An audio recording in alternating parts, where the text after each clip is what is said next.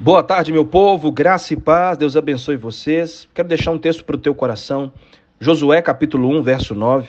Deus dizendo para Josué: Não te mandei eu, esforça-te e tem bom ânimo. Não pasmes nem te espantes, porque eu, Senhor, teu Deus, é contigo por onde quer que andares.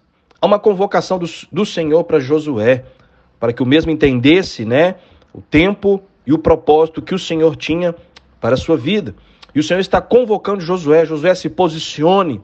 É eu que estou te levantando, sou eu que estou te enviando, e eu permaneço contigo para que juntos possamos viver esse tempo.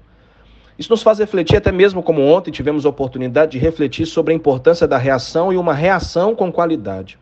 É tempo de nos posicionarmos.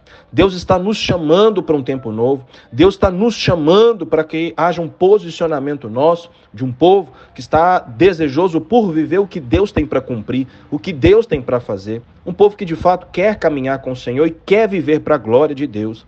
Por isso, meu irmão e minha irmã, reaja. Resolva o que precisa ser resolvido.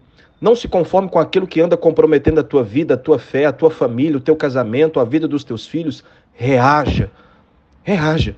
O Senhor é contigo para te ajudar no que você precisa. Reaja. O Senhor é poderoso para te sustentar no que você precisa.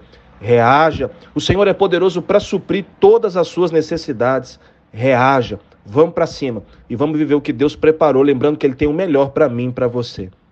A tua reação pode determinar a qualidade da tua história, ok? Que o Senhor te abençoe, tenha uma tarde abençoada, uma semana abençoada e não se esqueça, reaja.